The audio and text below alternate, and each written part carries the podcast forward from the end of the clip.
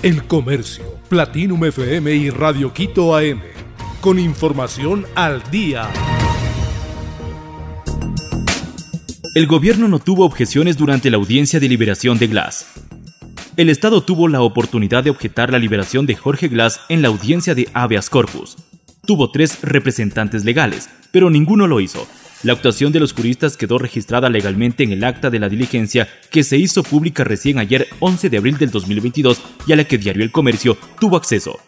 En el documento de 11 páginas se detalla que en la diligencia estuvo presente Alexis Vascones como representante legal de Rehabilitación Social SNAI, Jorge Comasicin, delegado de la Policía Nacional, e Iván Pozo, del Ministerio de Gobierno. Estos dos últimos incluso permanecieron en silencio durante toda la diligencia, mientras Vascones inició su intervención con la frase No tengo nada que objetar.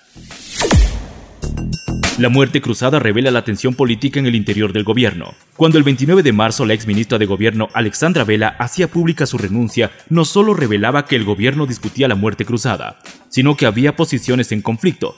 Al final, Vela, conocida militante de la extinta democracia popular, salió del régimen, Días después lo hizo Juan Manuel Fuertes, parte del Ministerio de Gobierno y de Democracia Popular. En su carta, la ex ministra señaló, soy consciente de que al cumplir con mi deber hacia usted y hacia el Ecuador, insistiendo en que la única opción es la muerte cruzada, he causado molestias a sus colaboradores y en algún momento desasosiego a usted. Ese fue el momento en que decidió descartar la muerte cruzada. Con la salida de Vela, la consulta popular volvió a estar sobre la mesa y ahora, según Francisco Jiménez, ministro de Gobierno, la opción es llamar a las urnas antes de las seccionales del 2023. Precio de la gasolina super subirá a 4 dólares 66 desde el 12 de abril. El nuevo precio referencial del galón de la gasolina super sería de 4 dólares 66 centavos y regirá desde este martes 12 de abril hasta el 11 de mayo del 2022. Así lo adelantaron las empresas distribuidoras de combustibles de Ecuador.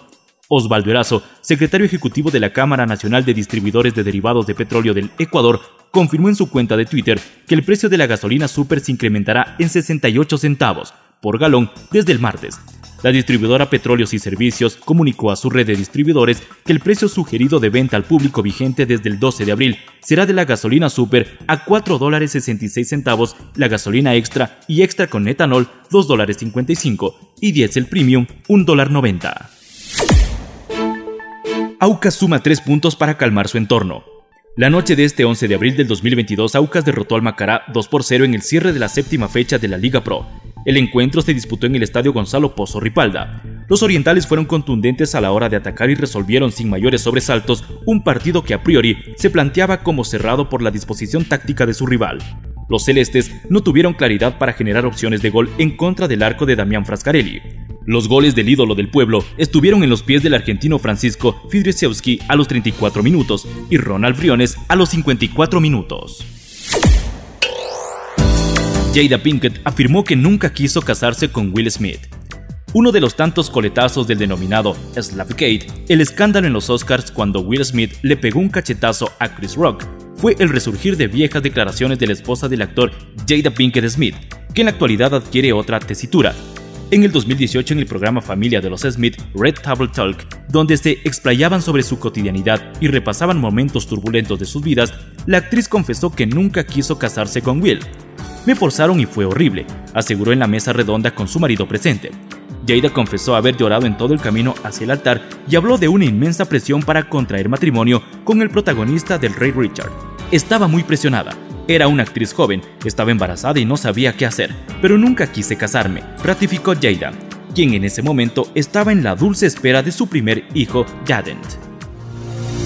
El Comercio, Platinum FM y Radio Quito AM con información al día.